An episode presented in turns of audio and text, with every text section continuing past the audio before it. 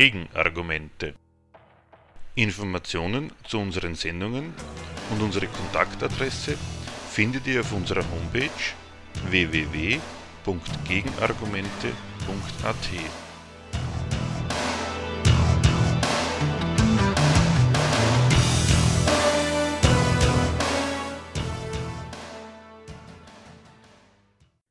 Das Thema der heutigen Sendung. Der Fall Griechenland. Acht Jahre Memoranden, eine Bilanz. Am 20. August 2018 endete das 2015 aufgelegte Kreditprogramm des Euro-Rettungsschirms ESM, das dritte Hilfspaket für Athen seit 2010. Auf der OF-Homepage konnte man dazu Folgendes lesen. Zitat Fast ein Jahrzehnt haben Griechenlands Finanzen schwer auf Europa gelastet. Ein Zusammenbruch des Euro oder ein Austritt des Landes aus der Gemeinschaftswährung haben gedroht. Am Montag bricht für das ehemalige Krisenland eine neue Zeit an. Erstmals seit 2010 muss das Land ohne internationale Hilfen auskommen. Das dritte Kreditprogramm des Euro-Rettungsschirms ESM ist zu Ende. Ob die Eigenfinanzierung langfristig klappt, ist keineswegs sicher. Zitat Ende. Was das Sorgeobjekt war, wird einem unverblümt mitgeteilt. Griechenlands Finanzen haben Europa belastet, den Euro und überhaupt die Währungsunion als Ganzes gefährdet. Diese Gefahr gilt mit Auslaufen des dritten Kreditprogramms für Griechenland als behoben. Griechenland ist kein Krisenland mehr, soll sich ab nun wieder am Finanzmarkt refinanzieren. Ihr habt es geschafft, twitterte der EU-Ratspräsident Donald Tusk und gratulierte dem griechischen Volk. EU-Finanzkommissar Pierre Moscovici sprach vom Ende einer existenziellen Krise für die Eurozone. Das Ende des griechischen Hilfsprogramms sei eine großartige Nachricht, freut sich der Chef des Euro-Stabilitätsfonds ESM, Klaus Regling. Weiters meint dieser, auch das griechische Volk sollte feiern. Diesem ist nicht so richtig nach Feiern. Warum, kann man unter anderem auf der OF-Homepage am 20. August 2018 nachlesen. Über die Auswirkungen der von Griechenland im Gegenzug für die Kredite verlangten Reformen erfährt man dort. Zitat. Der Wohlstand im Land ging allgemein auf Talfahrt, die Arbeitslosigkeit schnellte in die Höhe, viele Bürgerinnen und Bürger hatten drastische Lohneinschnitte hinzunehmen. Haushaltseinkommen fielen um mehr als 30 Prozent und jeder fünfte Mensch in Griechenland hat nicht genug Geld für die nötigsten Ausgaben wie Miete, Strom und Kreditrückzahlung. Selbst jene, die Arbeit haben, sind von Armut betroffen. Denn die Löhne fielen nicht nur um die Hälfte oder mehr, sie werden oft auch erst mit monatelanger Verzögerung ausbezahlt. Und die Statistik täuscht auch. Zumindest die Hälfte der Arbeitsverhältnisse sind zeitlich befristet oder Teilzeit, so die New York Times. Laut OECD hat damit fast jeder zweite Haushalt mit zwei Kindern weniger Einkommen als nötig ist, um, über die Armutsgrenze zu kommen. Das Ende des Rettungsprogramms macht für uns keinen Unterschied. Wir überleben nur, aber wir leben nicht. Fasst es eine Griechin gegenüber der New York Times zusammen. Zitat Ende. Die Daten über die durch die von den EU-Institutionen von Griechenland verlangten Reformen herbeigeführte Verelendung der griechischen Bevölkerung werden von den EU-Vertretern gar nicht geleugnet. Nein, das griechische Volk wird durchaus bedauert für die Opfer, die es bringen musste. Dass all die Opfer nicht gegen ihr famoses Projekt EU und Euro sprechen, da sind sich die EU-Offiziellen deswegen sicher, weil diese ja nicht diesem Projekt, sondern ausschließlich den Fehlern der griechischen Politik in der Vergangenheit anzulasten seien. Andere sehen genau in diesen Daten einen einzigen Beweis für einen Misserfolg der Memorandumspolitik. In einem Artikel der britischen Zeitung Guardian wird die Rettung Griechenlands als kolossales Desaster bezeichnet. Zitat. Griechenland war ein kolossaler Misserfolg. Es handelt sich um eine Story über Unfähigkeit, nutzlose Verzögerung und die Interessen der Banken, die über die Bedürfnisse der Menschen gestellt wurden. Und es wird langfristige Folgen geben. Zitat Ende. Nach über acht Jahren auf der Intensivstation sollte es einem Patienten eigentlich besser gehen als vorher. Im Fall Griechenlands ist das Gegenteil eingetreten. Das Land ist ausgezehrt, die Menschen sind mutlos, liest man im Handelsblatt vom August 2018. Was an beiden Sichtweisen verkehrt ist und was man aus der gegenüber Griechenland durchgesetzten Politik über die Währungsunion lernen kann, das ist das Thema dieser Sendung. Wir beginnen mit einem Rückblick zu den angeblichen Gründen der Krise. Am 23. April 2010 verkündet der damalige griechische Regierungschef Papandreou seinem Volk in einer TV-Ansprache auf der Insel Castellorizo, dass Griechenland vor dem Bankrott stehe und auf Hilfszahlungen seitens der EU und des IWF angewiesen sei. Mit Griechenland steht 2010 zum ersten Mal in der Geschichte der Währungsunion ein Euroland vor dem Bankrott. Damit ist mit einer drohenden Staatspleite Griechenlands nicht nur Griechenland, sondern die Gemeinschaftswährung bedroht.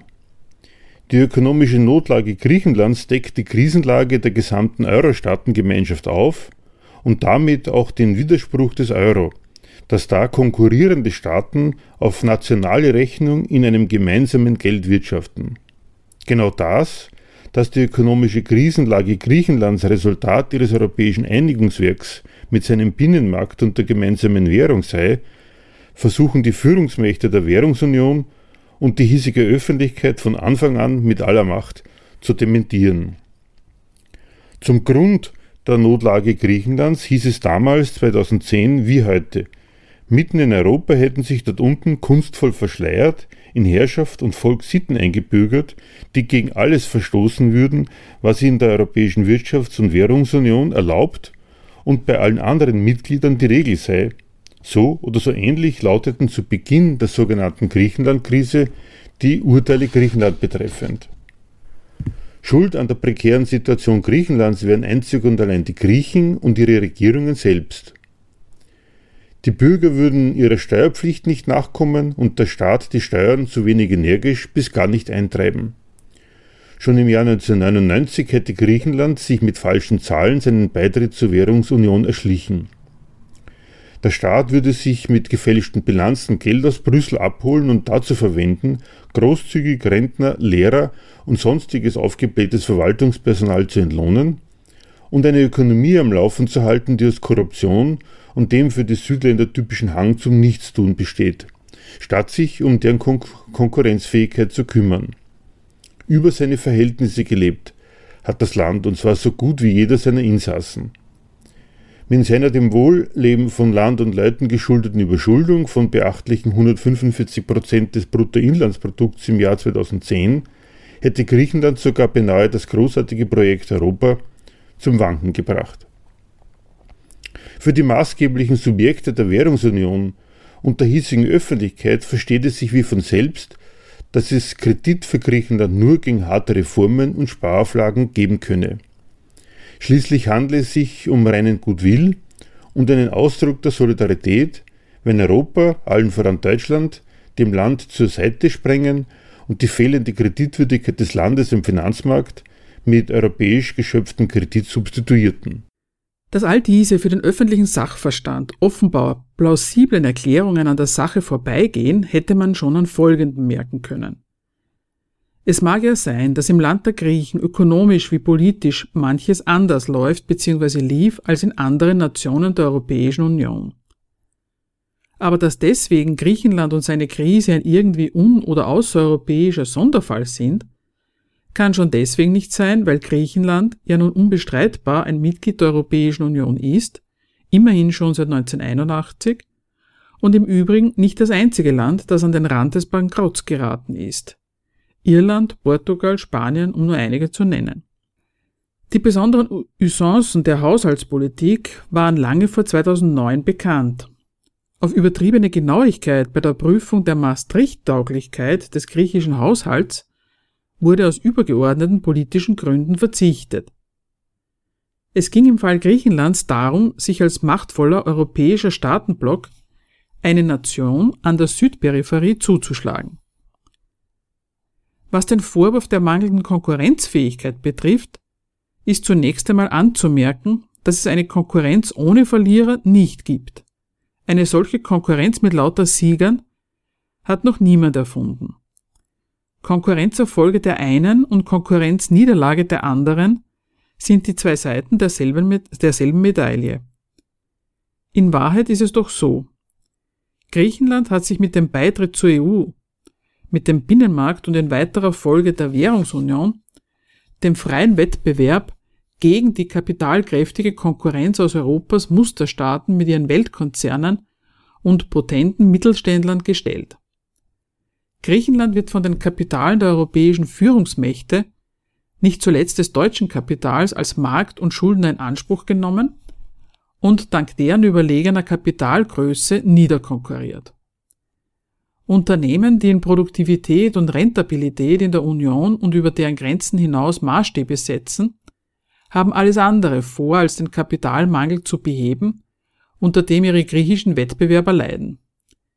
Sie nutzen ihn gnadenlos zu ihren eigenen Gunsten aus und erobern sich mit überlegener Kapitalgröße den Markt, der ihnen als neu eröffnet wird. Diesen ihren Konkurrenzerfolg zur Disposition zu stellen, das kam für diese Führungsmächte, allen voran Deutschland, nie in Frage. Wo wäre denn dann ihr Nutzen aus der europäischen Einigung? Im Gegenteil, Deutschland ist stolz auf seine Konkurrenzerfolge. Der Erfolg ist hart erkämpft und bitter bezahlt, schreibt etwa die Süddeutsche Zeitung am 9. Februar 2012 und verweist damit auf die mit der Agenda 2010 durchgesetzte Verarmung der deutschen Arbeiterklasse als einer wesentlichen Voraussetzung deutscher Konkurrenzerfolge. Der auf dieser Grundlage errungene Konkurrenzerfolg wird den Griechen als ihr Versäumnis vorgerechnet auch eine Auskunft über die Unverträglichkeit staatlicher Erfolge mit guten Lebensbedingungen der Menschen. Der Reichtum kapitalistischer Staaten beruht auf der Armut seiner Produzenten. Das hätte die griechische Politik nicht rechtzeitig und nicht ausreichend beherzigt. Sie hätte ihr Volk nicht rechtzeitig und nicht radikal genug verarmt. Zu den zentralen Forderungen, denen Griechenland im Rahmen der drei Memoranden genügen musste, gehörte dementsprechend die radikale Verarmung seines Volkes. Zu den Resultaten dieser Politik konnte man auf der ORF-Homepage nachlesen. Zitat. Das Ende des Rettungsprogramms macht für uns keinen Unterschied. Wir überleben nur, wir leben nicht. Fasste es eine Griechin gegenüber der New York Times zusammen. Zitat Ende. Wenn die Befolgung der Griechenland als Gegenleistung für die Kredite auferlegten Maßnahmen derartige Konsequenzen zeitigte, mit wem oder was war Europa, allen voran Deutschland, da eigentlich solidarisch? Wenn es mit europäischem Kredit den Staatsbankrott Griechenlands bis jetzt abwendete. Wenn selbst die hiesige Öffentlichkeit heute in Griechenland absolute Verarmung der dortigen Bevölkerung konstatiert, gleichzeitig die Finanzierung des Staates über die Finanzmärkte bis dato alles andere als sichergestellt ist, was schließlich als Ziel der ganzen Politik der Memoranden ausgegeben wurde, ist dem zu entnehmen, dass die 2010 an Griechenland erfolgte Schuldzuweisung, Land und Leute hätten über ihre Verhältnisse gelebt, mit dem, was der wirkliche Grund der Krise war, nichts zu tun hat. Was war wirklich der Inhalt der Griechenland-Krise? Ende 2009 hat das Finanzkapital Griechenland die Refinanzierung seiner Staatsschulden verweigert.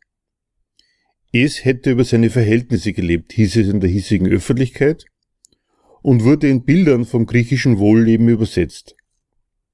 Doch was bedeutet das? Was sind denn wirklich die Verhältnisse, die über Wohl und Wehe nicht nur der Bürger Griechenlands entscheiden? Will man verstehen, was der wirkliche Grund der sogenannten Griechenland-Krise ist, ist es notwendig zu verstehen, wie Staaten sich finanzieren. Daher einige Anmerkungen zur Staatsfinanzierung qua Kredit. Kein Staat lässt sich in seinen nationalen Ambitionen durch das Steueraufkommen seiner nationalen Wirtschaft beschränken. Sein ausgreifendes Geldbedürfnis befriedigt er, indem er sich am Finanzmarkt bedient, sprich Kredit aufnimmt. Wie normal diese Staatsfinanzierung qua Kredit ist, beweist nicht nur, dass es praktisch keinen Staat der Welt gibt, der nicht verschuldet ist, sondern das belegen die berühmten Maastricht-Kriterien, zu denen sich die Staaten Europas verstehen. Sie verpflichten sich mit ihnen dazu, ihre jährliche Neuverschuldung auf drei Prozent des Bruttoinlandsprodukts zu beschränken. So sehr dieses Kriterium in den öffentlichen Debatten als Ausdruck der Zurückhaltung der Staaten beim Schuldenmachen gilt, so sehr belegt es doch in Wahrheit, Die Normalität eines Jahr für Jahr zunehmenden Schuldenstandes. Staaten bezahlen in anderen Worten ihre Schulden von gestern mit neuen Schulden und genehmigen sich darüber hinaus wechselseitig eine jährliche Neuverschuldung. Von wegen daher, der Staat könne nicht mehr ausgeben, als er einnimmt.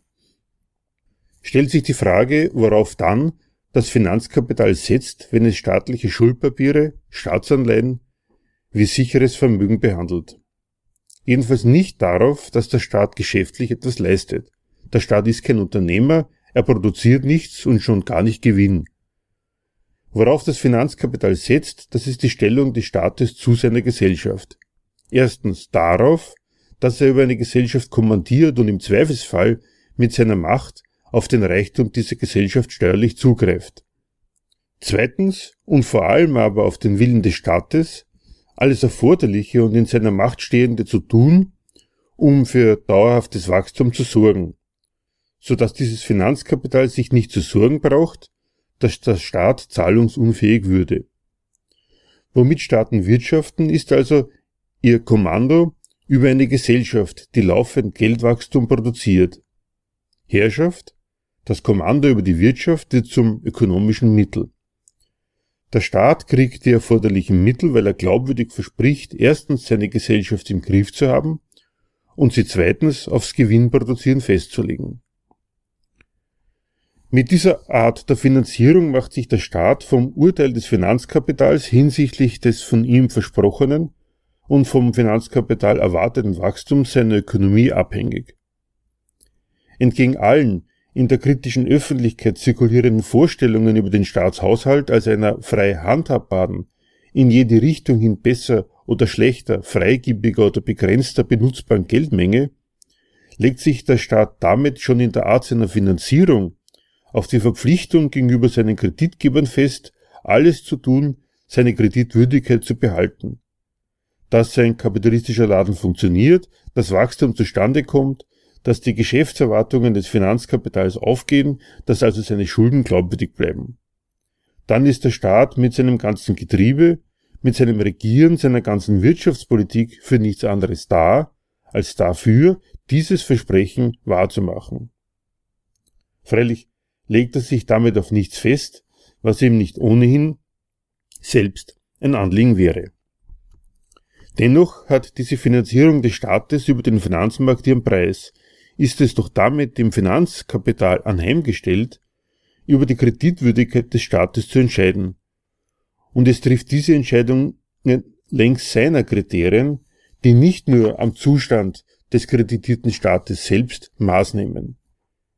Diese Beurteilung fußt vielmehr auf einem Vergleich aller sich ihm bietenden Gelegenheiten für Investitionen unter den Gesichtspunkten von Gewinnerwartung und Sicherheit der verschiedenen Investments. Ein solcher Vergleich hat es an sich, dass in ihn noch ganz andere Kriterien einfließen als bloß jene, die im beurteilten Staat selbst begründet liegen. Genau das ist Griechenland zum Verhängnis geworden, als es für zahlungsunfähig erklärt wurde. Nun zur griechischen Staatsschuldenkrise. Wann hat die Welt gewusst, dass Griechenland über seine Verhältnisse gelebt hat? Ihren Ausgangspunkt hat die Krise Griechenlands in der Finanzkrise des Jahres 2008, die mit dem Zusammenbruch der US-amerikanischen Bank Lehman Brothers ihren Höhepunkt erreicht. Die daraufhin einsetzende kritische Begutachtung aller Schulden seitens des Finanzkapitals macht vor den Staatsschulden der Euro-Staaten geschaffen zwecks Rettung des Kreditsektors, nicht Halt. Bei seinem Test auf die Haltbarkeit des von den Staaten aufgeblähten Euro-Kredits geht es dabei sachgerecht differenzierend vor. Nämlich so, wie die Konstruktion der Gemeinschaftswährung es vorgibt. Bewertet werden die Staatsschulden, die allesamt auf gleichermaßen harte Euro lauten, nach der Fähigkeit der staatlichen Emittenten, allein mit den Mitteln ihrer eigenen Nationalökonomie ohne Finanzausgleich mit den konkurrierenden Partnern für sie einzustehen. Griechenland wurde dabei das Verhältnis zwischen seinen aufgelaufenen und neu zu emittierenden Schulden einerseits und dem nationalen kapitalistischen Wachstum, das diesen Schuldenberg rechtfertigen muss, andererseits zum Verhängnis. Dieses Missverhältnis war und ist im Übrigen in Griechenland signifikant höher als im Rest der Eurozone.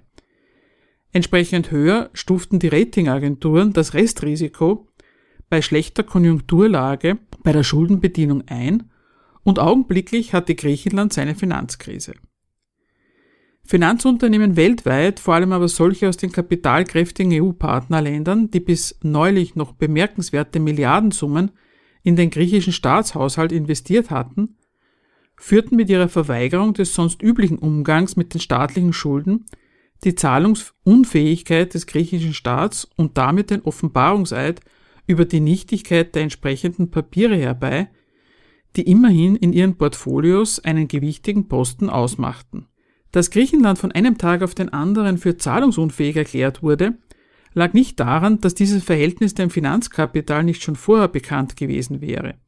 Und auch nicht daran, dass sich in Griechenland selbst sonst irgendetwas geändert hätte. Was sich geändert hatte, war der Maßstab, den das Finanzkapital an seine Investments anlegte. Die Summen, um deren Fortschreibung oder Streichung es geht, machten allein schon wegen ihrer Größe die Sache schon wieder ziemlich systemrelevant. So richtig relevant ist die griechische Finanzkrise allerdings erst recht deswegen, weil sie den Eurogroup insgesamt und dessen Geld überhaupt betrifft. Die griechische Staatsschuldenkrise und der Euro. Die Staatsschuldenkrise Griechenlands hat eine Besonderheit, die sie von anderen Staatsschuldenkrisen unterscheidet. Diese Besonderheit liegt darin begründet, dass es sich um eine Krise von Euroschulden handelt, die den Euro, das gemeinsame Geld, in dem alle Staaten der Eurozone ihren Reichtum messen, bedroht. Der Bankrott Griechenlands ist ein erster Offenbarungseid über die unauflöslichen Widersprüche der Währungsunion und ihres Geldes.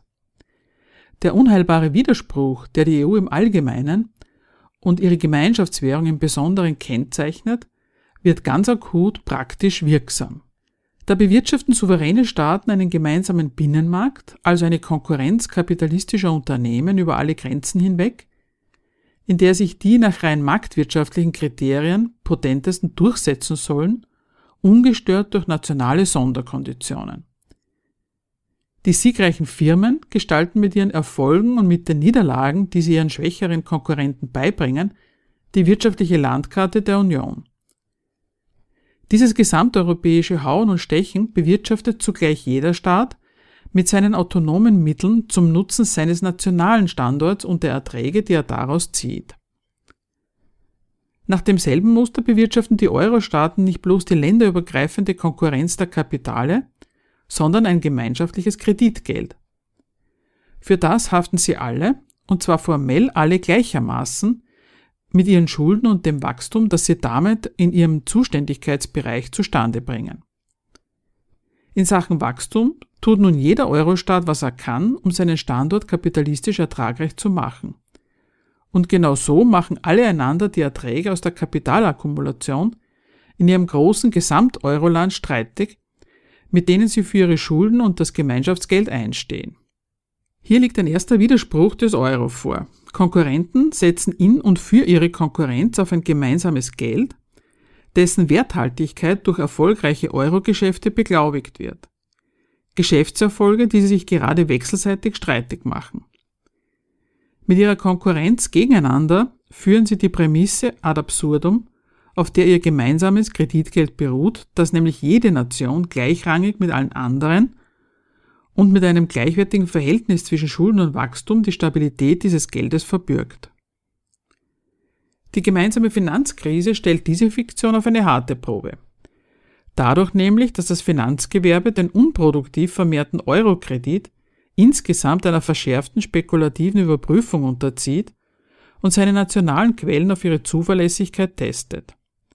An Griechenland beißen sich die Spekulanten fest und decken damit die Widersprüchlichkeit der ganzen Konstruktion auf. Damit wird ein zweiter Widerspruch der Währungsunion offenbar. Er besteht darin, dass der Konkurrenzsieger gar nicht einfach sagen kann, die Verlierer sind einem egal, weil er doch in der Konkurrenz gewonnen hat.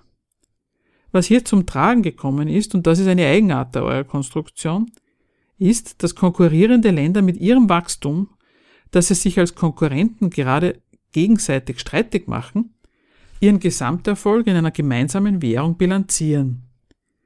Die andere Nation niederzukonkurrieren, ist deshalb zugleich ein Anschlag auf die Währung und ihren Wert, in der man den eigenen Reichtum bilanziert. Wie gehen die Konkurrenzgewinner, allen voran Deutschland, mit diesem Widerspruch der Währungsunion um? Klarerweise nicht so, dass es Rücksicht nimmt und von seinem Konkurrenzvorteil Abstriche macht. Die Konsequenz ist eine ganz andere.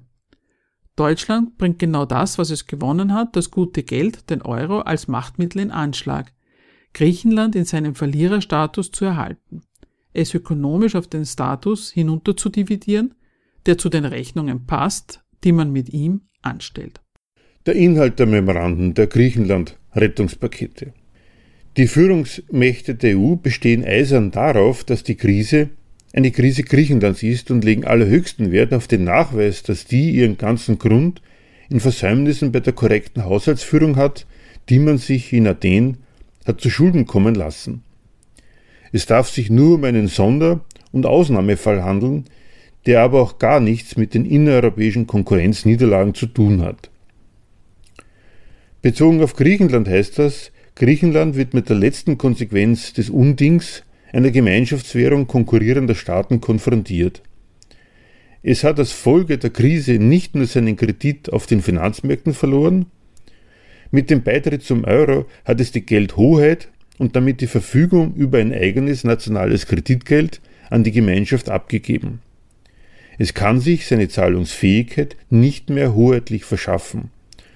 Griechenland wird das Eingeständnis abverlangt, dass es mit seiner Geldhoheit als Konkurrenzverlierer jetzt auch seine Haushaltshoheit verloren hat.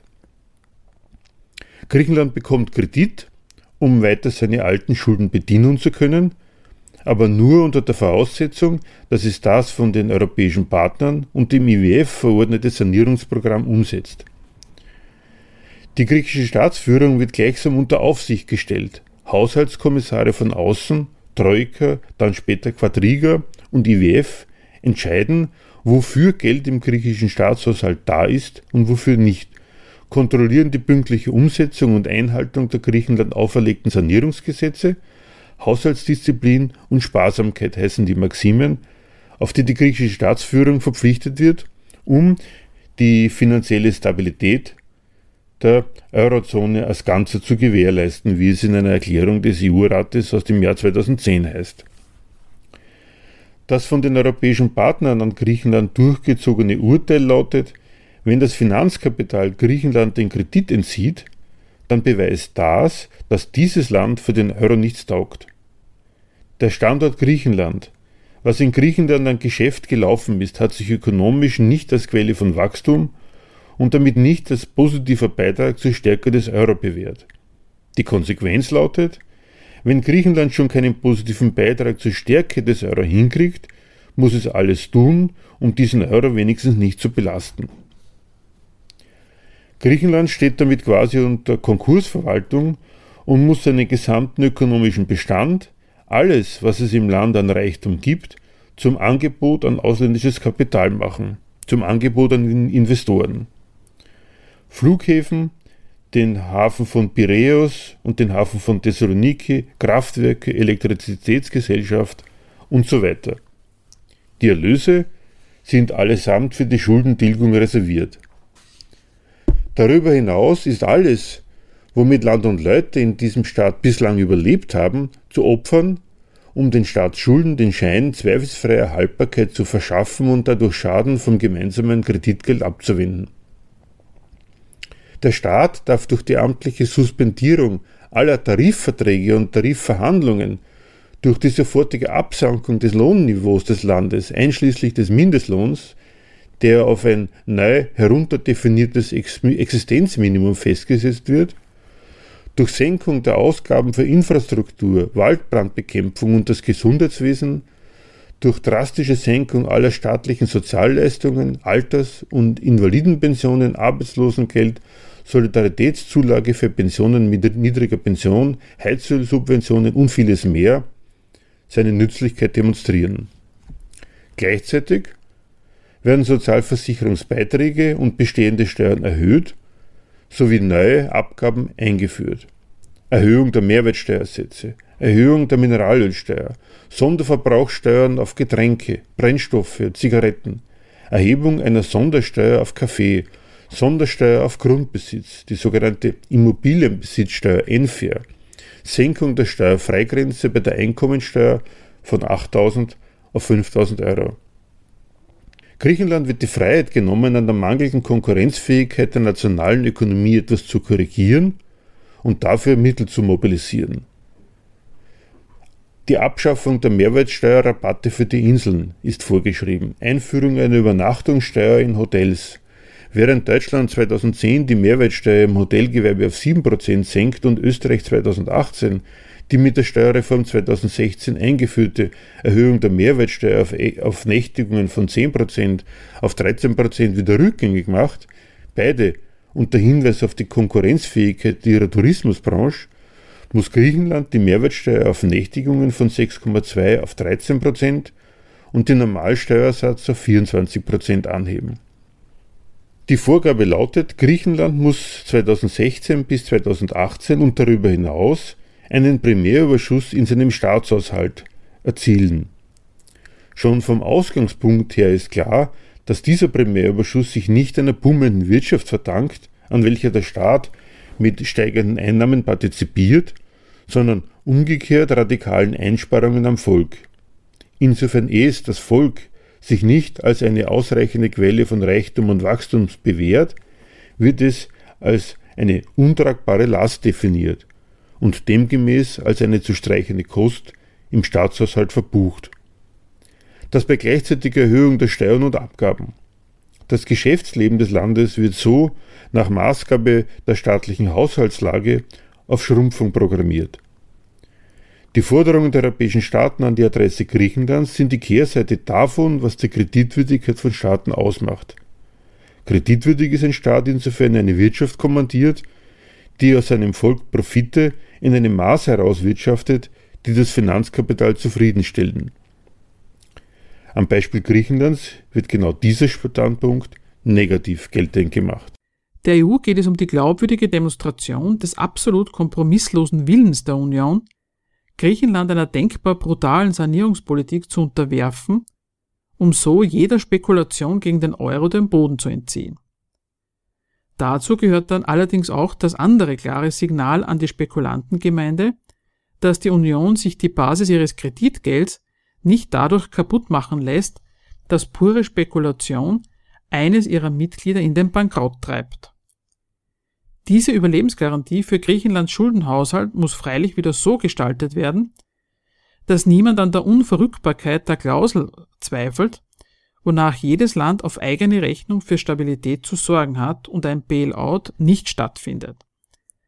Andernfalls geriete die Schuldenwirtschaft der Euro-Staaten sogleich wieder in den Verdacht der Unseriosität und der Euro in Gefahr. Das Risiko eines Offenbarungseids über die Unhaltbarkeit der Euro-Konstruktion, das an den griechischen Schulden akut geworden ist, muss an Griechenland exemplarisch bereinigt werden und zwar durch eine Rosskur, deren exemplarische Härte die Finanzmärkte davon überzeugt, dass die irgendwann und irgendwie doch unausweichliche Rettung des griechischen Kredits durch die Partner die Härte des Euro nicht beeinträchtigt. Das, worum es den Euro-Staaten allen voran Deutschland gegangen ist, war der im Euroverbund glaubwürdig durchzusetzende Machtbeweis, auf den es dann angekommen ist. Griechenland sollte keineswegs aus dem Euro fallen weil dies vom Finanzkapital dahingehend interpretiert hätte werden können, dass er nicht das Geld ist, das die Verfügung über diesen ganzen Raum garantiert. Die Kehrseite dieses Machtbeweises ist, Griechenland muss im Euro bleiben. Dafür muss es aber auf einen Status herunterdividiert werden, der den Maßstäben des Euro entspricht. Griechenland wurde qua der Kreditmacht der europäischen Führungsnationen eine neue Stellung im und zum Euro aufgenötigt und damit wurde dafür gesorgt, dass es auch weiterhin für ihre ökonomischen und politischen Interessen zur Verfügung steht. Der Euro erhielt damit eine neue Bestimmung. Neu ist, dass er in dem Maß, in dem andere Staaten nicht über ihn verfügen, aber auf die Verfügung über ihn angewiesen sind, ein ökonomisches Machtmittel ist. Er ist ein Hebel, Europa zu dirigieren. Exempel war und ist dafür Griechenland. Ihm wurde ein Regime aufgenötigt, dass aus der Kombination von es muss anerkennen, dass es, so wie es aufgestellt ist, den Ansprüchen dieser Währung nicht genügt und die von ihm geforderten Reformen durchführen. Und es soll gleichzeitig im Euro bleiben und damit beweisen, dass hinter dem Euro ein felsenfestes Regime über den ganzen europäischen Staatenblock steht, besteht. Mit den erreichten Resultaten sind die Euro-Retter zufrieden. Die Bilanz seitens der Euro-Staaten. Im August des Jahres 2018 endet das dritte und bis auf weiteres letzte Memorandum. Griechenland muss seine Politik nun von den Finanzmärkten beurteilen lassen, verkündet der Eurogruppenchef Mario Centeno in einem Interview gegenüber der griechischen Zeitung Tanea. Er gibt damit den Maßstab bekannt, dem die griechische Wirtschaftspolitik künftig zu genügen hat und drückt seine Zuversicht darüber aus, dass Vermöge der Griechenland als Gegenleistung für die gewährten Kredite abverlangten Reformen Zustände in Griechenland erreicht seien, die das 2009 ausgesprochene Misstrauen seitens der Finanzmärkte aus der Welt schaffen müssten. Bemerkenswert ist dabei freilich, wie Centeno seine Zufriedenheit mit der Politik der Memoranden begründet.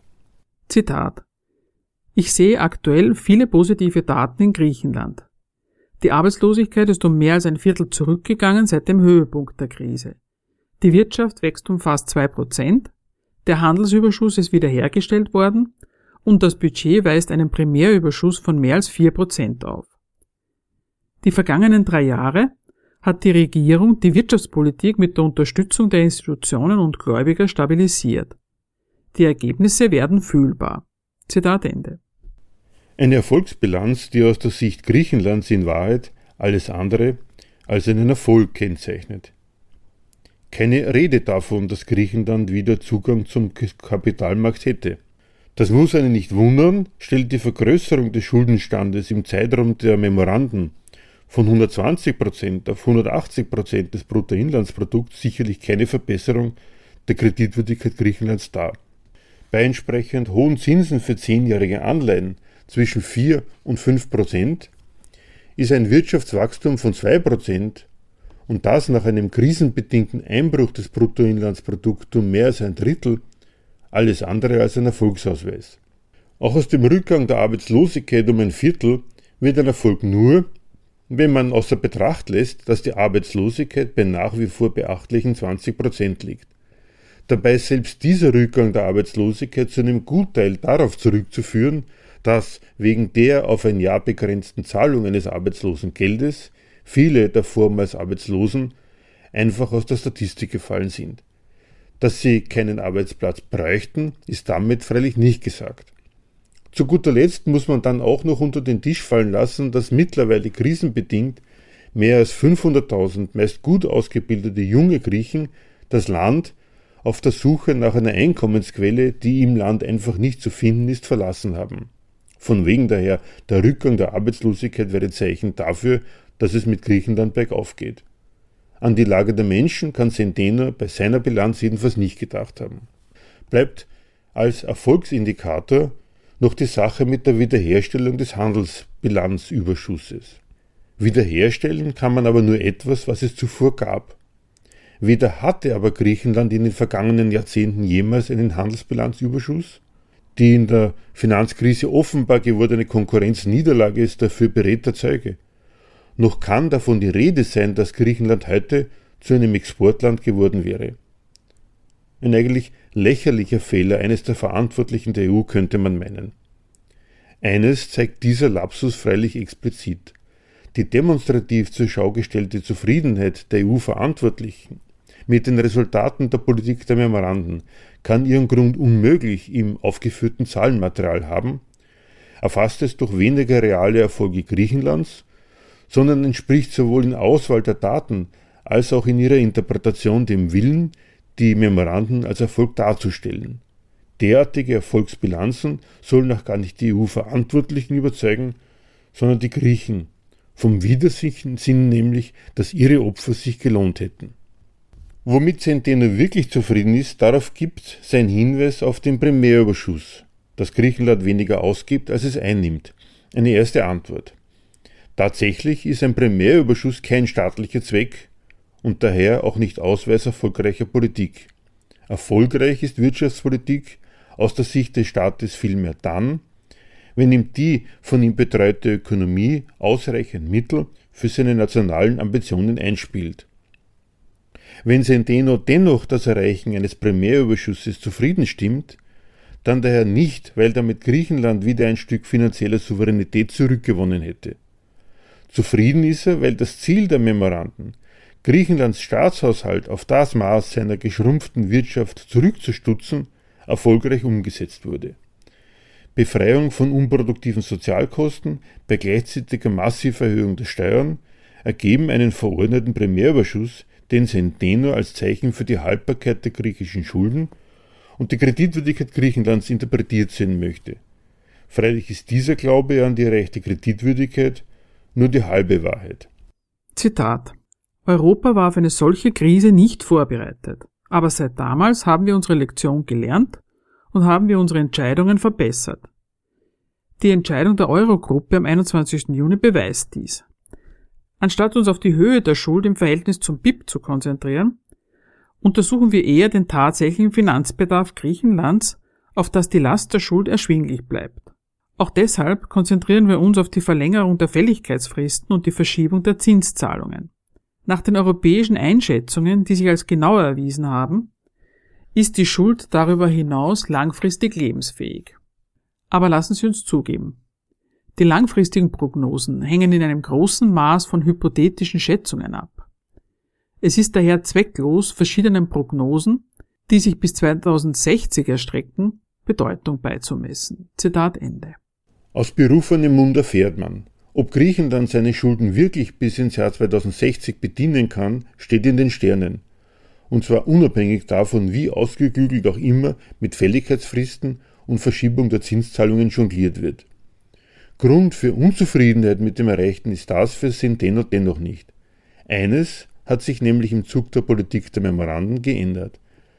Waren die Gläubiger Griechenlands zum Zeitpunkt des Ausbruchs seiner Krise private Anleger aus aller Welt, nicht zuletzt deutsche und französische Banken. So befinden sich die Schulden Griechenlands mittlerweile in der Hand der Europäischen Zentralbank. Jetzt liegt es damit in der alleinigen Hand Europas, in Eigenregie sowohl über die Rückzahlungsmodalitäten als auch über die Zweckmäßigkeit eines Schuldenschnittes zu befinden. Die Schulden Griechenlands haben damit einen Großteil ihres Bedrohungspotenzials verloren. Wie immer Zahlungsziele bis zum St. Nimmerleinstag modifiziert werden, wie fiktiv immer die Rückzahlung sein mag, die Schulden sind und bleiben nämlich mit alleinigem Beschluss Europas in Wert. Auf Schulden zu verzichten kommt bis auf weiteres jedenfalls nicht in Frage. Die Weltgeltung des Euro in seiner Rolle als Konkurrent des Dollar ist damit gesichert. Und ein schöner Nebeneffekt, Griechenland ist auf absehbare Zeit in der Schuld der europäischen Führungsnationen. Alles in allem ein Erfolg auf ganzer Linie, wie Michel Sapin, der frühere französische Wirtschafts- und Finanzminister, in einem Interview mit der griechischen Tageszeitung Danea ausführt.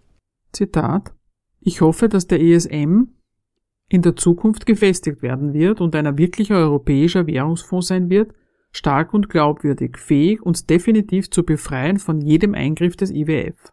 Die Eurozone ist die stärkste Wirtschaft der Welt. Sie braucht niemanden, um die Schwierigkeiten zu meistern und wird jedes Land begleiten in Richtung einer größeren Wettbewerbsfähigkeit, des größeren Wohlstands und der Solidarität. Zitat Ende. Man erinnere sich, zu Beginn der Krise war es nicht zuletzt der seinerzeitige deutsche Finanzminister Schäuble, der darauf bestand, den IWF im Boot zu haben. Nur der IWF hätte die nötige Expertise für derlei Krisen, hieß es damals. Heute, acht Jahre und drei Memoranden später, will Europa nichts mehr davon wissen.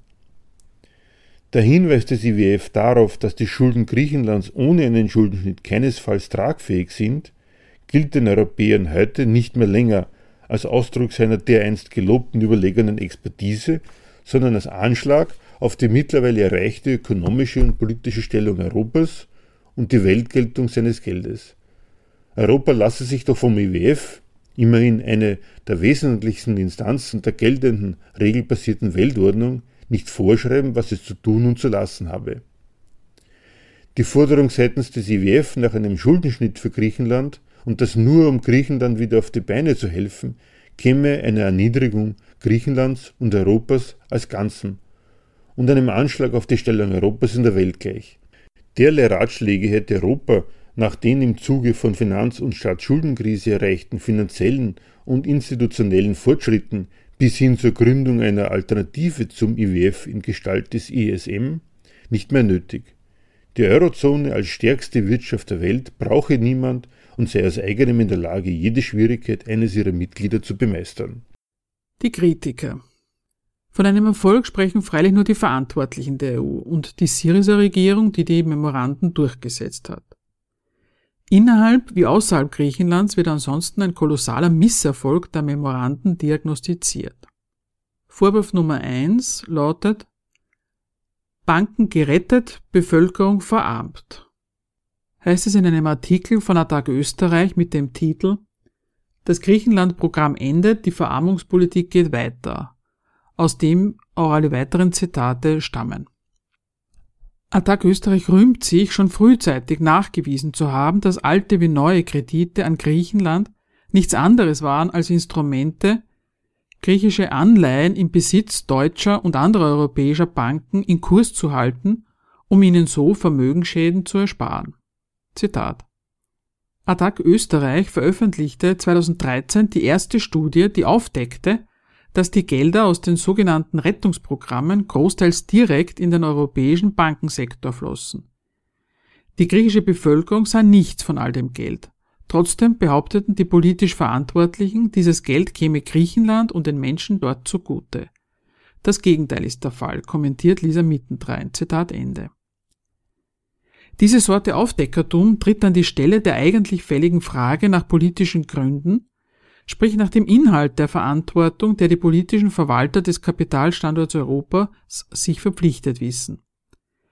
Attac ist so sehr davon überzeugt, dass der einzig wahre Inhalt verantwortlicher Politik und Geldwirtschaft der europäischen Nationen der Dienst an einem sozial bestimmten Allgemeinwohl sei, dass sie nichts davon wissen will, dass sich die europäischen Nationen einzig deshalb für die Rechnungen des Finanzkapitals stark machen, weil sie deren Gelingen als Grundlage ihrer eigenen staatlichen Finanzmacht schätzen und dessen Zuspruch wollen. Dabei hat die deutsche Bundeskanzlerin Merkel diesbezüglich ja wirklich keinen Zweifel gelassen. Wir tun es für uns, hat es schon zu Beginn der Krise geheißen, für den Euro. Mit dem Bankrott eines in Euro wirtschaftenden Mitgliedstaats sah sie das imperialistische Erfolgsprogramm der Eurozone gefährdet. Einzig deswegen wurden und werden die Staatsanleihen des bankrotten Griechenlands weiterhin werthaltig gehalten. Das Euro-Mitgliedsland Griechenland vom Bankrott gerettet, wird alles getan, um den Bestand der Eurozone und der EU zu sichern. Die lohnabhängige Mehrheit der Bevölkerung in Griechenland wie auch in anderen Krisenländern erfährt, dass sie als abhängige Variable vom Erfolg der Wirtschaft für diesen Erfolg mit ihrer radikalen Verelendung einzustehen hat. Dass die Verelendung der Bevölkerung notwendig sei, wolle man Volkswirtschaft und Euro retten, bestreitet der Tag. Die Organisation will sich das Bild eines harmonischen Miteinanders der in der Gesellschaft vorfindlichen Interessen nicht nehmen lassen. Angesichts der durch die Krisenpolitik erst so richtig ins Elend gestürzten Bevölkerungsmassen bezweifeln sie, dass es der Politik tatsächlich um die Rettung ihrer Volkswirtschaften und Europa zu tun ist. Sie nehmen die Krise als allgemeinen Schaden, als Schaden, den wir alle haben, und werfen den Politikern vor, ihnen ging es gar nicht wirklich darum, die Krise zu bekämpfen. Sie würden eine falsche Krisenpolitik betreiben. Zitat. Die politischen Eliten von Merkel über Juncker bis Draghi tragen eine enorme Schuld gegenüber Griechenland. Sie haben das Land über Generationen hinweg verarmt, anstatt den europäischen Finanzsektor seinen gerechten Beitrag an den Kosten der Krise zahlen zu lassen. Die Griechenland-Programme sind das vermutlich größte wirtschaftspolitische Verbrechen in der Geschichte der Eurozone. Zitat Ende.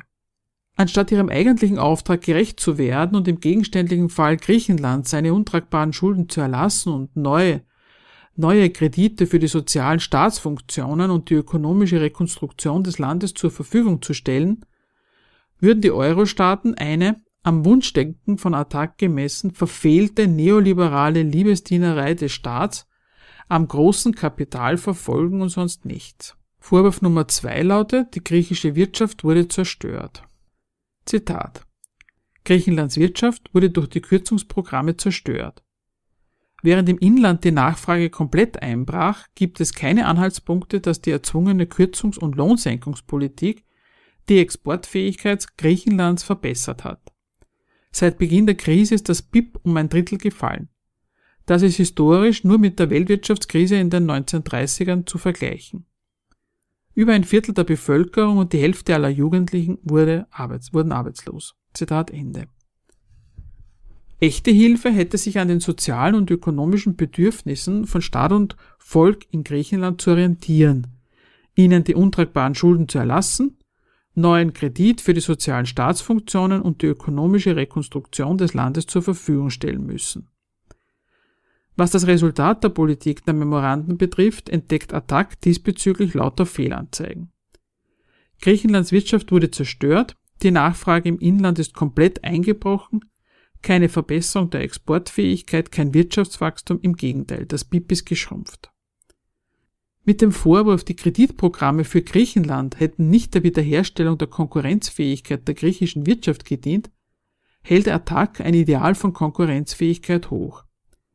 Es handelt sich um die Vorstellung, wenn Griechenland wieder ökonomisch auf die Beine kommt, dann gibt es wieder Wachstum, dann ist der Staat wieder zahlungsfähig und das Volk hat wieder Arbeit. Diese Vorstellung nimmt den Zustand, so wie er in den erfolgreichen kapitalistischen Nationen in Deutschland, Österreich und so weiter vorliegt, als positives, erstrebenswertes Vorbild. Nicht alle, aber die große Mehrheit hat Arbeit, die Wirtschaft wächst, der Staat hat ein Steueraufkommen und kann sich über den Kapitalmarkt finanzieren. Da gilt ausgerechnet ein Zustand als vorbildhaft, in dem sich die Leute für ein Wachstum ins Zeug legen dürfen, das nicht das ihre ist, von dessen Gelingen sie aber andererseits in ihrer ganzen Existenz abhängen und das ohne dieses Gelingen selbst auch nur irgendwie beeinflussen zu können. Ausgerechnet der Zustand der reichen europäischen Länder mit ihrer Kombination aus produktivem Kapital, Billiglohn und proletarischen Lebensverhältnissen die also deshalb so reich sind, weil die Ausbeutung in ihnen so konkurrenzlos erfolgreich ist, wird da zum Ideal hochstilisiert, zu dem auch Griechenland wieder verholfen werden sollte. Auch verkennt Attac den wahren Charakter des seitens des offiziellen Europas an die Adresse Griechenlands gerichteten Vorwurfs mangelnder Konkurrenzfähigkeit. Wenn Griechenland mangelnde Konkurrenzfähigkeit vorgeworfen wurde, dann war das nie als Einstieg dazu gemeint, Griechenland wieder zur Konkurrenzfähigkeit verhelfen zu wollen. Wir hätten auch Steuererhöhungen im einzigen Devisenbringer Tourismus und Ausverkauf des Familiensilbers in Gestalt der wenigen gewinnbringenden Unternehmen, über die Griechenland verfügte, diese Konkurrenzfähigkeit erhöhen können.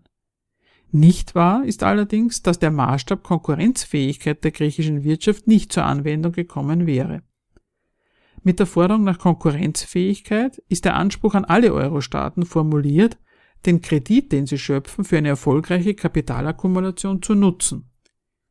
Dieses Wachstum soll über die Steigerung seines Anteils am Weltgeschäft die Rolle des Euro steigern und ihn zu einem Weltgeld machen, das dem Dollar Paroli bietet. In diesem Anspruch auf erfolgreiche Verwendung des gemeinsamen Geldes enthalten ist das negative Urteil, dass Staaten wie Griechenland die an diesem Anspruch scheitern, sich disqualifizieren und, wenn sie schon keinen positiven Beitrag zur Stärke des Euro hinkriegen, alles zu tun haben, den Euro wenigstens nicht zu, wenigstens nicht zu belasten. Insofern ist das Gebot zur Konkurrenzfähigkeit die positive Wendung des praktisch geltend gemachten negativen Urteils, dass Griechenland nicht für den Euro taugt. Das von den europäischen Partnern an Griechenland durchgezogene Urteil lautet, wenn das Finanzkapital Griechenland seinen Kredit entzieht, dann beweist das, dass dieses Land für den Euro nichts getaugt hat. Das an Griechenland vollzogene Urteil heißt, dort ist zu wenig an erfolgreichen Geschäften gelaufen. Der Standort Griechenland hat sich ökonomisch nicht als Quelle von Wachstum und damit nicht als positiver Beitrag zur Stärke des Euros bewährt. Die geforderte Konsequenz? Wenn Griechenland schon keinen positiven Beitrag zur Stärke des Euros hinkriegt, muss es alles tun, um den Euro wenigstens nicht zu belasten. Vorwurf Nummer drei: Diese Politik schadet nicht nur Griechenland, sondern auch deutschen Interessen. Ulrike Herrmann, ihres Zeichens Redakteurin der DAZ und mit ihr Teile der deutschen Linken belassen es nicht bei der Anklage, die Rettung der Banken hätte Griechenland ruiniert. Sie finden den Nachweis fällig, dass diese deutsche Europapolitik gar nicht im Sinne Deutschlands ist. Zitat Berlin verhält sich wie ein Viehzüchter, der die Kuh, die er melken will, nicht füttert. Zitat Ende. Einerseits macht Ulrike Herrmann wie die Mehrzahl der Linken Deutschlands die von Deutschland durchgesetzte Spar- und Austeritätspolitik dafür verantwortlich, dass griechische Schulen und Krankenhäuser nicht mehr funktionieren, Krebspatienten nicht behandelt werden, Rentner sich ihre Medikamente nicht mehr leisten können. Als ob das nicht Vorwurf genug wäre, rechnet sie aber der deutschen Regierung andererseits und außerdem vor, dass die mit dieser Politik so auch ihre eigenen kapitalfreundlichen Ziele nicht erreichen wird. So wird das griechische Kapitalwachstum nie und nimmer auf die Beine kommen, weil die Massenkaufkraft sinkt, Händler und Produzenten keine Gewinne machen und weitere Beschäftigte entlassen, weil dadurch das Steueraufkommen weiter schrumpft und schließlich eben die Bedienung der griechischen Staatsschulden noch weniger gelingen wird als ohnehin schon. Erst wenn sie Deutschland und Europa mit ihren ökonomischen Rechnungen und Kreditgeschäften als Opfer der menschlichen Opfer porträtiert, die deren Fortschritt fordert, ist ihr Argument fertig. Und man muss befürchten, dass sie diese Art von Sorge um den Erfolg des großen Ganzen noch nicht einmal heuchelt. Wenn sie den Fluch der bösen, unsozialen Tat beschwört, bekennt sie ihren tiefen Glauben an so etwas wie einen nationalen und europäischen Sachzwang zu sozialer Rücksicht. Staat und schon gleich Staatenbund können nur sozial gelingen, weil nur so die Volksmassen zum nationalökonomischen Gelingen beitragen.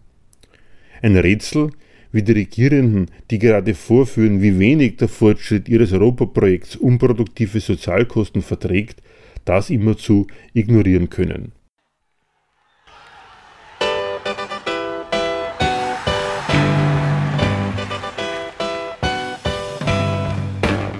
Für Diskussionsbeiträge und Kritik zu unserer Sendung verweisen wir wie immer auf unsere Homepage www.gegenargumente.at.